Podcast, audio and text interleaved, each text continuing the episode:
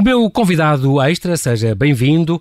Também dou as boas-vindas ao convidado extra Armando Norte. Ele é professor e historiador doutorado em História Medieval, que acaba de lançar a obra Os Intelectuais em Portugal na Idade Média, uma edição esfera dos livros.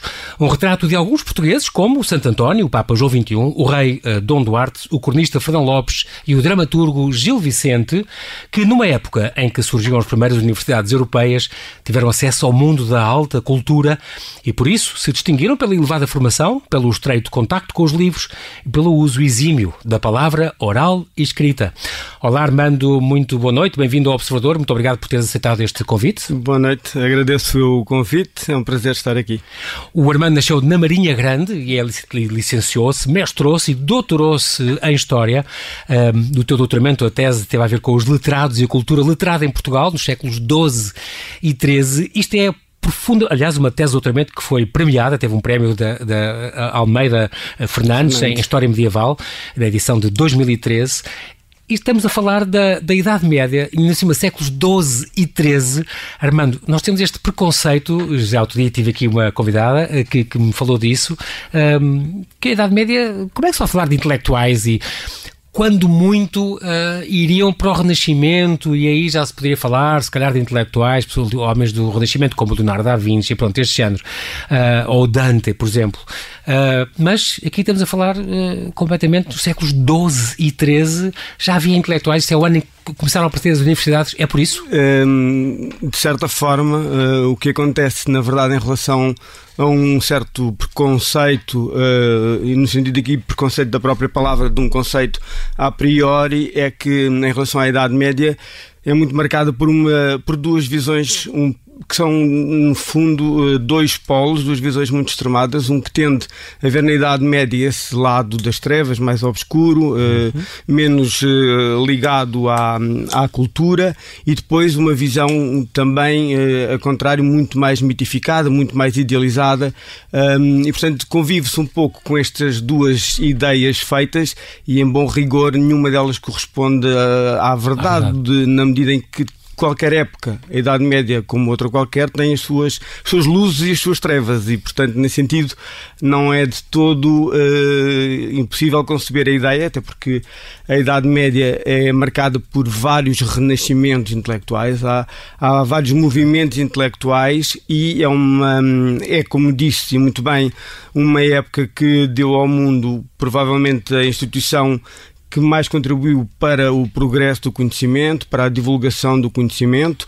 Essa instituição eh, ainda hoje persiste, 800 anos depois, são as universidades. Era o estudo geral, ao princípio? O estudo geral, como se chamava é na assim? época, tinha, tinha, na verdade, duas designações. Uma que, que era de universidade, que apontava mais para a universitas, para o, o mundo aberto, para a ideia da, da corporação, uh, que era muito cara à época, as corporações de artes e ofícios e na, e na, verdade a universidade no seu princípio nasce enquanto corporação, um, uma corporação de mestres e de estudantes. As primeiras das primeiras das primeiras são, são de quando? Ou são de onde e quando? É, é difícil datá-las, há sempre algo de nubloso muitas vezes nesta tentativa de definir de datas muito, muito exatas, um, mas o que, o as duas primeiras o que universidades. É sim, o que é mais uh, convencional e mais consensual é que as duas primeiras universidades a surgirem são as universidades de Bolonha uh, e a Universidade de Paris. Uh, estamos a falar em Bolonha, estamos a falar de quando? Estamos Mil... no final do século XII, na verdade. 1100 e tal ainda? sim, muito no final. E, okay. e, depois há uma rápida. Estava Portugal a nascer estava Portugal ainda sim ainda Incipiente. estava nos princípios da, da, da, fundação um, e, e, aparecem um, de alguma forma uh, espontânea. Uh, por relações que se constroem entre estudantes das antigas escolas uh, das dioceses, das SES, que eram as grandes isso, instituições. Estou a pensar em Alcobaça, por exemplo, as escolas eram muito centradas sobretudo nos conventos, nos mosteiros, certo? Sim, uh, e nas dioceses, nas SES. Cada, okay. cada, cada Sé tinha, pelo menos do ponto de vista teórico, a obrigação de manter uma escola no seu interior, okay. com um mestre-escola. Havia, inclusivamente, uma dignidade eclesiástica que tinha esse papel de assegurar uh, o ensino aos, aos jovens que entravam na, na carreira. Mas aí era só para os jovens, entre aspas, seminaristas, portanto, os uh, futuros, sim, os futuros clérigos. Na altura uh, chamar-se-iam oblatos, portanto, eram pessoas que estavam a ser jovens, muito ainda. Preparadas. Que estavam a ser preparadas para a via eclesiástica. Okay. Podia haver algumas exceções a estas regras, mas de uma forma geral tinha a ver mas, com a formação. Mas nada de nobres, de, reis. As exceções poderiam vir mais do lado da, da nobreza casa, nomeadamente filhos segundos que não eram os herdeiros e, portanto, okay. tinha que se uh, utilizar algum tipo para... de, de, de, instrução e, portanto, seguiam a, a, via religiosa em muitos casos. Não se aplicava aos reis porque os reis tinham geralmente aquilo que hoje chamamos preceptores ou tutores, sim, que se encarregavam. Nos próprios castelos nos e palácios sim, sim, ensinavam os. De ensinar e, portanto, havia pessoas com essa incumbência. Muito bem. E as tuas áreas, as tuas principais áreas de investigação têm a ver com exatamente a história cultural, livros e bibliotecas, a história das universidades no período medieval e no início da, da modernidade. Falaste desta Universidade de Bolonha e depois também a de Paris. Um, a nossa, neste ranking eh, que começou em Lisboa, Coimbra, andou para cá e para lá, já estudaste isso profundamente, que eu sei, um, é das mais antigas, é das mais importantes? Uh, ou... Sim, ela não é propriamente uh, uma universidade que tarde uh, a aparecer. Ela aparece como que ligado a uma segunda vaga, portanto, a esta primeira vaga uh, muito um, espontânea, como dizia inicialmente, que tem a ver com estes movimentos de mestres e de estudantes que se tendem a associar um, e um, a fazerem, de alguma forma, a divulgação do seu conhecimento e produção do seu conhecimento, e depois há uma segunda fase, que é conhecida como uma fase mais dirigida, em que já não há esta espontaneidade dos primeiros tempos, mas passa a haver uhum. um interesse por parte das próprias monarquias, que estão neste momento a, a tentar afirmar-se enquanto entidades políticas e que precisam, tanto do ponto de vista simbólico, e do estatuto que isso representa ter uma universidade, porque nem todas as cidades, nem todos os reinos tinham universidades. Okay. Portanto, há aqui uma, uma, uma, tentativa de se legitimarem do ponto de vista simbólico, mas também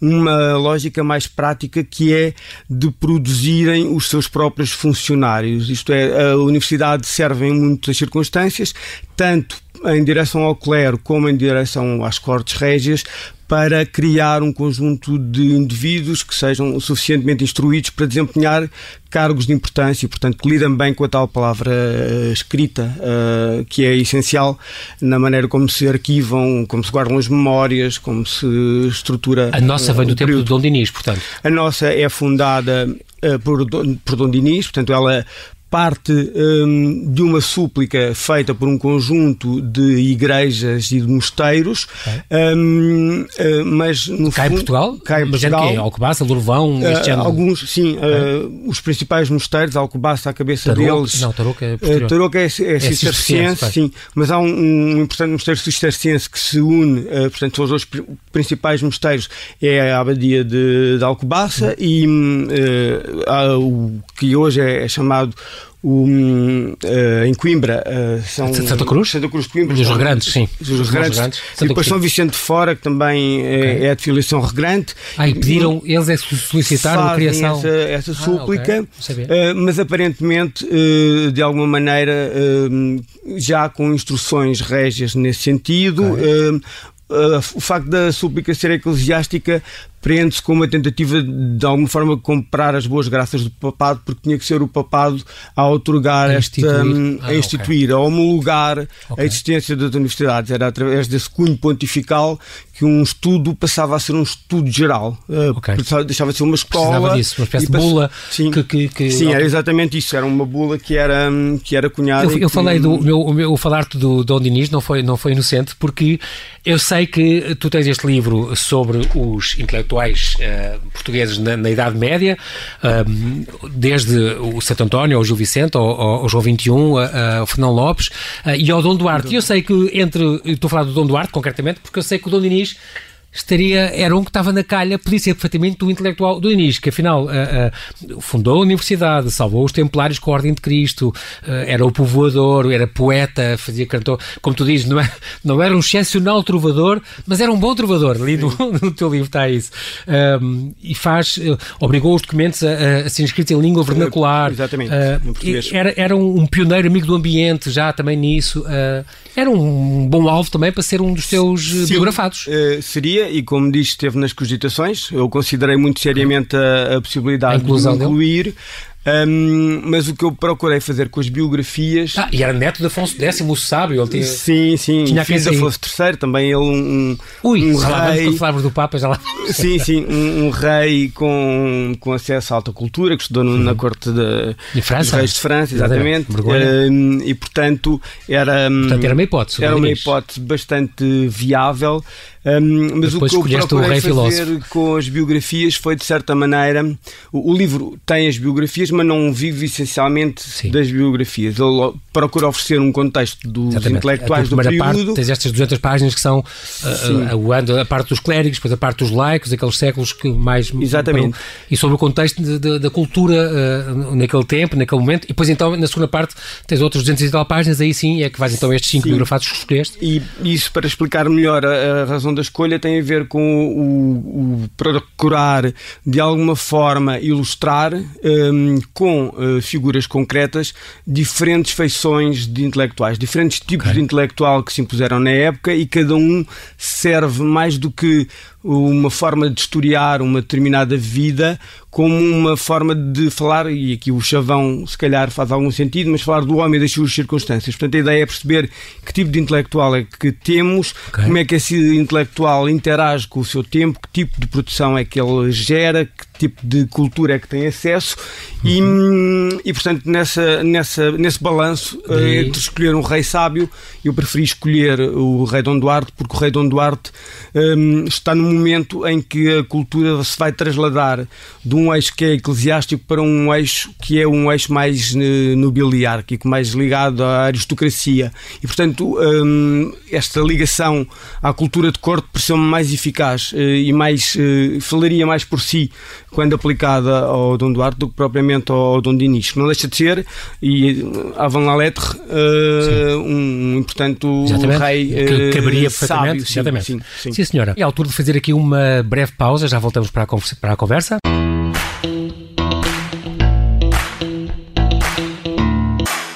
Estamos a conversar com Armando Norte, professor e historiador, doutorado em História Medieval, que acaba de lançar a obra Os Intelectuais em Portugal na Idade Média.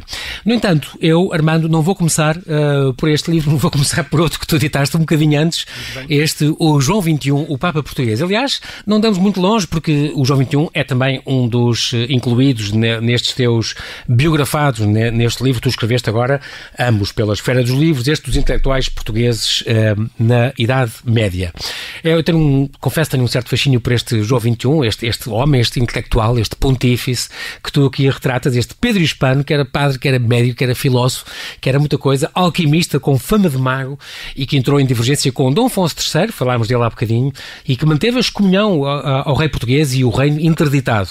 Um, foi, muito, foi Papa muito pouco tempo, estes oito meses, morreu depois por esmagado por, por um, um azar de umas obras no Palácio Apostólico, um palácio Palácio Pontifício em, em Viterbo, um, mas tem muitas, muitas características. Ele foi o centésimo octagésimo sétimo uh, ocupante da cadeira de, de, São Pedro e foi escolhido então em, em setembro de 1276 num conclave onde não era bem como hoje, porque só estavam nove eram só nove os cardeais a escolher o seu sucessor e ele então foi escolhido. E foi um, quase um milagre ser escolhido, porque ele não era sequer daquelas grandes famílias que uh, tradicionalmente ocupavam a cadeira de São Pedro. Foi um bocado surpresa para muita gente. Hum, sim, poder-se-á colocar as coisas nesses termos. uh, um, a ideia do conclave é uma ideia que, que é muito antiga na tradição cristã, portanto, aquela ideia do que está na origem da etimologia da palavra, uh, com chave, não é? É o que Fechados significa. Chave. Portanto, esta ideia de, de um retiro onde se pode um, estabelecer um, o alto o alto clero, no fundo são os cardeais nomeados, e na altura os, a profissão de cardeais não, eh, não era a mesma que Sim. existe agora, e portanto eram uh, algumas, ideias, algumas igrejas, peço desculpa, algumas igrejas uhum. um, de que esses cardeais eram titulares, as igrejas mais importantes, a igreja de São Pedro do Vaticano à cabeça, portanto o bispo de Roma, de Roma que era uh, vacante, era o Exato. que iria ser substituído, e depois num conjunto de igrejas chamadas, uh, tem um nome um pouco difícil, suburbicárias, uh, okay. suburbicárias no sentido em que estão nos subúrbios oh, okay. um, e os subúrbios em relação à Santa Urbe Sé. é cidade, certo? Urbe Portanto, é subúrbio cidade, quer dizer à volta... que estão nos arredores da, okay. Santa Sé, portanto são as primeiras igrejas. Por causa da bênção Urbi et Orbi, Urbi et Orbi para a cidade e para o mundo. Isso. Um, e, portanto, são estas primeiras igrejas, estas igrejas primitivas, que vão continuar a ter um peso bastante grande dentro da tradição cristã e são os um, bispos que, estão, que são titulares destas igrejas, estão à frente destas igrejas, que vão ser chamados a reunir. O conjunto era um conjunto, de facto, relativamente diminuto. Um, Era poderia... suposto serem 11, mas dois não estavam sequer. Exatamente, há um que falece e um. Há um que morre durante o conclave. Sim, há um que morre durante um conclave. Caramba. Uh, e um deles que não não, está presente, não se conhecem as alegações da, da ausência, não sabemos as razões. Um, sabemos, isso sim, um, quem são as pessoas uh, presentes, presentes. Os, os, nomes são conhecidos, um, alguns deles já tinham estado em eleições anteriores, alguns deles tornar-se-ão depois eles papas? próprios papas, uhum. uh, porque a condição um, essencial para que se fosse hum, papa era que se pertencesse a este núcleo restrito uhum. e, portanto, hum, num universo tão reduzido, hum, as probabilidades aumentam. Claro. e, portanto, o que estava muito em causa, e, e crê-se que esse pode ser uma das razões para a escolha é que pode ter aparecido como uma terceira via conciliadora. Okay. Um, havia uma tradição de eleição de padres ligados a áreas transalpinas e de outras uh, ligados a áreas gaulesas, a atual França, Sim. e portanto pertenciam geralmente às mesmas famílias, portanto o, esta Sim. ideia de, de, nepotismo era uma prática uh, habitual Correto. e não necessariamente com, com a carga negativa que hoje lhe atribuímos. Uhum. Um, Pedro Spano consegue uh, chegar, fruto das suas relações próximas com alguns destes papas, uh, cardeal, o que é em si uma conquista. Ele, ele era médico também, certo? Ele chegou a dar aulas em ele, Siena ou em Paris? Siena, na Universidade de Siena. E Sim, ele era um homem a velar muitos... por um dos papas, era o médico pessoal quase? Ou, sim, o arquidiatra. Uh, sim, uma espécie de físico-mor do, de um dos papas e são essas relações pessoais que depois lhe vão Fazem. permitir angariar a entrada dentro deste okay. núcleo restrito, como lhe chamei há pouco, um, e portanto parece ter havido aqui algumas dissensões entre quem seria a, a pessoa certa a eleger. Todos eles, a questão da intelectualidade é importante, uh, porque todos eles, como os papas anteriores e como os papas posteriores, são figuras de relevo, são figuras que têm, uh, que têm estudos, uh, frequentam estas primeiras universidades, são Sim. pessoas que têm acesso a uma alta cultura e são eruditos, todos eles, portanto, em si só esse reconhecimento é importante, Sim. mas não é condição, é como dizia também sine qua non. Um, mas há, de facto, aqui um conjunto de circunstâncias que permitem que. Ser, ele ser a tal terceira que via que. apareça como. Uma... apaziguava aquela, sim, aquelas sim. Uh, frentes sim, que existiam. Outra curiosidade. Pacificar, exatamente. Pacificar. Outra, outra coisa curiosa é, o, é ele ser o João 21 e o facto de não ter havido nenhum João 20. Sim, isso é, é, é, um caso bastante peculiar e que tem a ver com. Acho que nunca mais aconteceu, acho. Não, não, não uh, que tem a ver com um erro de uma contagem que foi feita uh, no início, quando há uma tentativa de estabelecer uh, a sucessão dos Papas, há um erro de contagem por parte de um cronista e esse Martim erro. Polónio. Sim, e, e esse erro é um, identificado mas é só parcialmente corrigido. Os papas uh, de nome João dos séculos XII e XIII não são uh, englobados nesta correção ah. e, portanto, escapa uh, esse, inadvertidamente esse, esse controle e, e dá-se essa característica bastante particular de não ter um, não existir um João XX e da, da sucessão dos Papas ter aqui Sim. este vazio. Ele foi cônego, mestre de escola, foi arcediago e foi dião e chegou a ser eleito arcebispo, foi arcebispo de Braga, mas acho que nunca ocupou de Braga a sede. Uh, sim, um, havia esta... Era mais um título honorífico, se calhar, do que... Era, era um, um título um, com substância, na verdade, o, o título sim, era um, algo que, ele, que ele que possuía, mas hum, havia muitos casos em que os ocupantes destas posições, e não só os bispos, se ausentavam podiam ausentar-se por razões perfeitamente admissíveis dentro daquilo que era a lógica pastoral, para irem, por exemplo, evangelizar ou para fazerem irem a determinados concílios uhum. e, portanto, provisoriamente eram substituídos por outros dignitários da Igreja.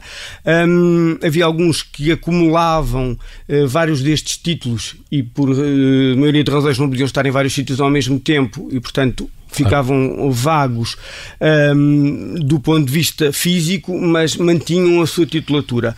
O que parece ter acontecido com Pedro Espano é que, efetivamente, ele, durante o tempo em que é nomeado, um, ele mantém a sua presença na Cúria Romana, uh, portanto, em, em, junto da, da Sé uh, mais importante da cristandade, Sim. e é aí que ele, uh, basicamente, vai construindo as suas relações de poder. Portanto, ele é um, um bispo ausente as suas funções estavam salvaguardadas.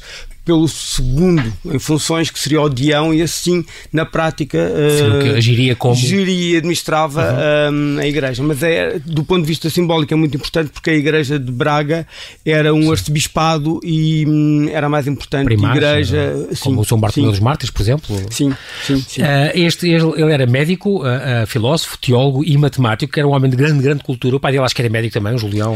pois há algumas teorias uh, que hum, algumas delas eh, ainda não estão suficientemente comprovadas ou documentadas.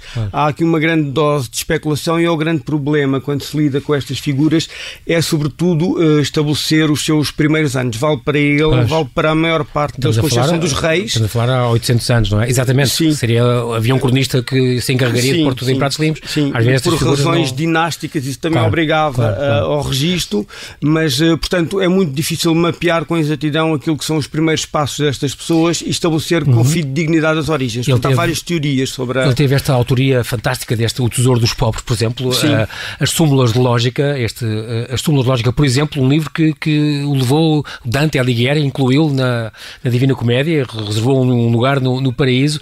Era realmente uma pessoa notável em, em, em vários campos e depois chegou, se não me engano, a escrever um tratado de, uh, das doenças dos olhos. Teria um médico também ligado sim, aos sim. olhos ou aos pés, ou assim, Sim. havia umas coisas que ele tinha uma especialidade. Sim, um, ehm, não, não poderemos Incrível. considerar a medicina da Idade Média à luz pois. dos padrões de hoje. E, portanto, esta lógica das, das especialidades era Sim. algo que, que, não existia. Portanto, havia Sim. uma visão mais, eh, se calhar, como em algumas áreas se vai procurando recuperar uma visão mais holística do corpo, mais uh, global, mais abrangente. Exatamente.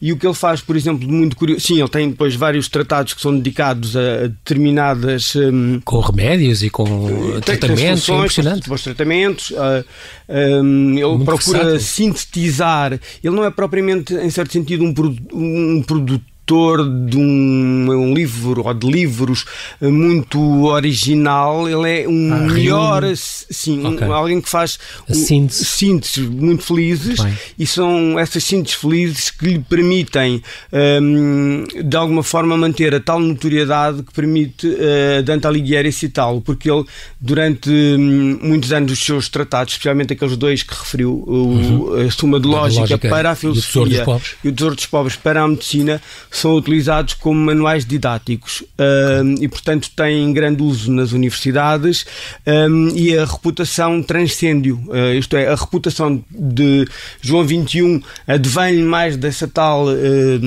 natureza uh, intelectual do que propriamente ao seu pontificado, que foi, uhum. uh, como disse, curto. Ele foi, sem dúvida, estes oito meses, até morrer nesse acidente das obras no Palácio, foi, sem dúvida, o nosso. Tu fazes questão de dizer isso, muito antes do, do Drão Barroso na Comissão Europeia e do de Guterres na ONU, era o português mais, porque o lugar do papado naquela altura era uma coisa de, de punha reis, se fosse preciso, conquistava territórios, era, tinha um poder e acabaste de dizer, por exemplo, as universidades precisavam do aval do, do, do Papa e, para, para serem instituídas, portanto ele tinha um grande poder, mas na altura, logo por azar, teve, houve este caso com o Adolfo III, de quem, de quem ele já tinha sido próximo, o rei que afinal acabou por definir as nossas fronteiras, foi tão importante que conquistar sim, as últimas sim. praças do Algarve e tudo, mas era afinal parece que incestuoso e bígamo, e portanto, e ele acabou o reino por ser interdito e ele manteve a excomunhão que, que o Papa anterior. Sim, um, na verdade, as razões que levam um, a ser chamado a pronunciar-se uh, em relação a Dom Afonso III têm a ver com questões um, de natureza política, isto é, havia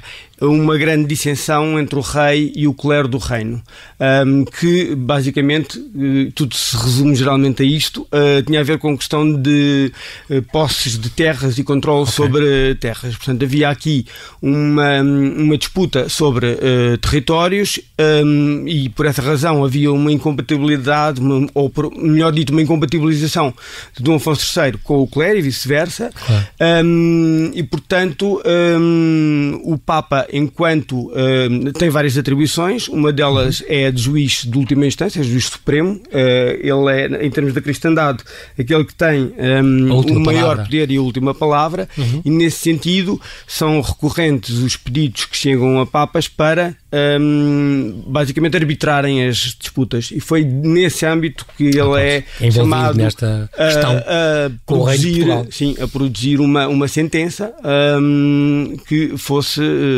basicamente. Mas não foi ele que excomungou o rei, já, já vinha atrás. A, a excomunhão vem de trás, ele, ele mantém a excomunhão. Manteve, reiterou. a excomunhão. Aliás, os reis portugueses da primeira dinastia foram férteis em excomunhões, uh, mas geralmente uh, arrependiam-se à hora da morte e isso garantia-lhes o reino dos céus. Uh, portanto, era uma forma de real político bastante interessante para a época. Sim. Armando Norte, João XXI, o Papa português, é uma edição da Esfera dos Livros. Temos agora na mão este, os, intelectuais em Portugal na Idade Média. O retrato das suas maiores figuras de Santo António a Gil Vicente. São este, estes cinco biografados, depois de fazer desta primeira parte uh, uh, o contexto, o quadro panorâmico no, no, mundo medieval, tens então estes cinco retratados, um deles já falámos uh, subejamente, este João 21, uh, mas eu tive outro dia, uh, Armando aqui a Ana Rodrigues Oliveira, que nos falou do amor na Idade Média, que dizia a Idade Média não é como a gente pensa, e por isso é que é engraçado este título, os intelectuais na Idade Média, a Idade Média não é, estávamos à espera de ver se calhar os intelectuais do Renascimento ou no, século das Luzes,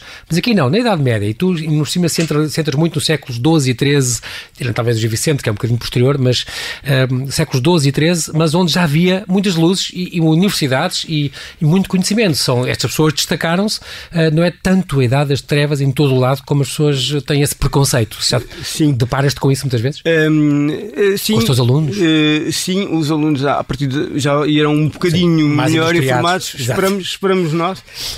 Um, mas sim, é, é, matéria, obviamente, de, de conversa. Um, inicialmente, do ponto de vista da, da historiografia, é importante porque isto tem a ver também com, com construções. A Idade Média, como qualquer época, como qualquer periodização, é um exercício um pouco artificial, uma construção, uma divisão. Uh, não há um dia em que começa a Idade Média uh, porque acabou a época clássica, Ou nem há um dos, dia que sucede das invasões bárbaras. Sim. Até... Uh, portanto, o que, o que há é, um, efetivamente, é na época do Renascimento, uma tentativa de recuperar valores. Um, que têm a ver com os valores da antiguidade clássica. Clássica, sim. E, portanto, por oposição, há aqui o, o, basicamente um, um, vazio uh, que é criado e esse vazio Sim. tem uma carga uh, muito negativa por parte do Renascimento ou dos humanistas uhum. um, que procuram ir beber nas primeiras fontes da civilização dos gregos e dos romanos dos gregos e nos romanos uhum. e tendem a ter um olhar um, muito uh, negativo como disse uhum. da, da, Idade Média e portanto esta, estas visões acabam por depois em épocas posteriores em que a historiografia começa a, a autonomizar-se como ciência, um, a serem também uh, partilhadas. Mas, por exemplo, em contraponto, o romantismo é uma época que recupera a Idade Média e procura uh, dar um valor positivo. Portanto, balança-se aqui entre uma visão mais iluminista, mais racionalista, Sim. que tende a ver a, a, Idade Média de uma forma uh, mais, um, mais negativa, e uma visão romântica que procura, muitas vezes, até ir à Idade Média um, procurar as fundações dos seus reinos ou dos seus estados, e, e nesse sentido tem essa, essas características. Falas muito nesta, nesta idade, neste tempo, como um grande tempo de peregrinação académica. É muito engraçado porque os, os grandes mestres circulavam entre Sim. as universidades, como já falámos, por exemplo, de Paris e de Bolonha, que tu falaste nisso, mas uh, o Santo António e o João 21, por exemplo, têm carreiras internacionais. Sim, muito, esse, muito esse é um sublinhado importante, uh, porque efetivamente antes de haver a universidade em Portugal, e já se disse que a universidade até foi relativamente precoce uh, à luz das universidades do uhum. tempo, ainda que nunca tenha sido uma universidade com grande hum, capacidade de atração, porque está numa zona extremamente periférica da Europa, da Europa exato. Uh, mas desde muito cedo, inclusive desde uma época anterior à, à, presença dessa universidade em Portugal, o que existe é um conjunto, uma malha de pontos consistem na rede universitária, uhum. que são relativamente poucos no princípio, um, e para onde correm estes homens em busca uh, de saber. Basicamente, o saber uhum. dividia-se em artes liberais, em teologia, medicina e direito, eram basicamente uhum. estas quatro áreas de estudo, um, e portanto. Um, quem queria de facto uh, ser, ter acesso a estudos de tipo superior, podemos chamar-lhe de uma maneira uhum, mais, uhum. mais geral, teria que necessariamente um, deslocar-se. Essa, desloca, essa deslocação uh, é conhecida logo na época como uma peregrinação Portanto, uma peregrinação, uma peregrinação que neste caso Portanto, tem. Não, era, não tem a conotação religiosa, mas tem a conotação não, académica, não. intelectual. A, a, a, peregrinação religiosa é uma das muitas peregrinações em que a Idade Média é rica. Na Idade Sim. Média um, tudo tendia a circular, Sim. tirando os, eh, as pessoas que trabalhavam a terra, aqueles servos da, da gleba que estavam muito exatamente. ligados à terra, tudo o resto um, tinha uma, uma característica móvel. Há quem fale, inclusivamente, no homo viator, o homem que viaja os mercadores viajam, vão para as grandes feiras vender, uh, os um, hostes militares deslocam-se para fazer os seus confrontos. Os reis com as alianças, os reis, os casamentos. Sim, são, e os reis têm a sua própria itinerância. Uh, não têm muitas vezes um. Como é, os presidentes, no fundo. Sim, as presenças abertas dão Exato, um. Um bom, uma boa similitude. Exatamente. Uh, não existia muitas vezes, uh, só mais tarde é que isso acontece, um lugar fixo.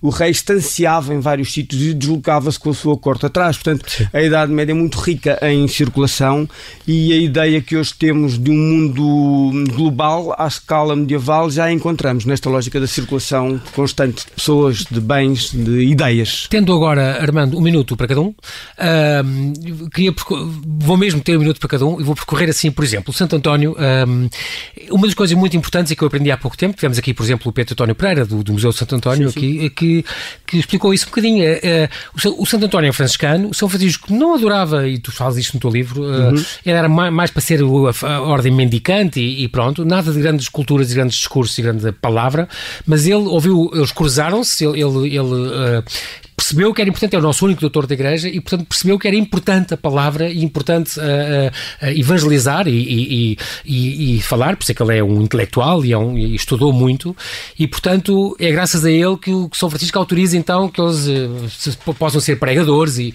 e portanto divulguem a palavra. E portanto teve uma ação, é o santo mais famoso do mundo, como é conhecido, e portanto é importante ele ter este papel, cá está, intelectual, sim, sim. que inaugurou naquela ordem que não havia sequer. Sim, é, é verdade que Santo António está muito hum, ligado, ou é muito reconhecido hoje em dia por uma vertente mais popular. Exatamente, os milagres, os milagres, exatamente, mais etnográfica, diria talvez, mas de facto, do ponto de vista intelectual, há uma viragem na, na ordem franciscana logo no princípio. Uhum. Um, nem todas as. Há duas confissões mendicantes que aparecem na época, os dominicanos e os franciscanos, uhum. nem todos eles têm a mesma atitude em relação à, à intelectualidade. A Ordem de São Domingos é muito mais favorável à ideia dos livros judeus. Eh, não é por acaso que é daí que vai surgir mais tarde a Inquisição. Exatamente. Tem a ver com esta ligação muito próxima com o livro, com o conhecimento do livro e, e o por sua vez, uhum. com a crítica ao livro. Um, São Francisco, quando aparece, tem um lado muito mais libertário em relação a isso e vê nas bens materiais um obstáculo à, à, vida, à, vida, à vida espiritual. Uhum. E, e, portanto, quando uh, os preceitos são dados, quando a ordem é criada e quando são estabelecidas as normas, a cultura está uh, muito longe daquilo que são as uh, ideias de São Francisco, mas rapidamente ele se percebe que a palavra tem que ser espalhada e essa palavra tem que assentar. Um, em primeiro lugar num livro, nem que seja a Bíblia. Uh, e uh, a cavalo disso aparecem depois todo um conjunto de livros de padres da Igreja, de grandes uhum. figuras da doutrina, que têm que ser eh, conhecidas, uhum. que devem ser conhecidas, e é a partir desse material, dessa substância, que São uh, Santo António faz as suas pregações e constrói as suas prédicas, que vão Muito servir bem. como manuais de pregação. Armando, e mesmo assim a rádio, o tempo voa, Sim. nós fica ainda também aqui a dica que o Fernão Lopes, por exemplo, é um dos escolhidos por causa desta grande importância que ele teve não só na fixação da língua, mas também por ser o primeiro que trouxe o povo uh, para o centro da cena, uma, esta entidade coletiva, isso é muito importante. O Gil Vicente também, que já vais buscar um bocadinho mais à frente, uh, uh, que falas também uh, das peças devocionais, não só o teatro medieval, dentro do teatro medieval, estas peças devocionais, que no fundo, apesar de ser o homem quase o Renascimento, mas tem esta visão um bocadinho medieval ainda, da visão de Deus muito teocêntrica, portanto, sim, Deus sim. no centro de tudo.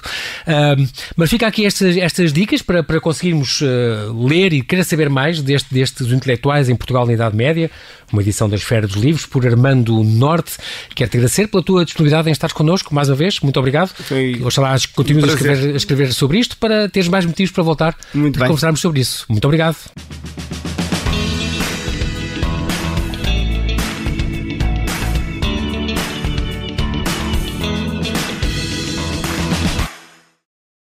Obrigada por ter ouvido este podcast. Se gostou, pode subscrevê-lo, pode partilhá-lo e também pode ouvir a Rádio Observador online em 98.7 em Lisboa e em 98.4 no Porto.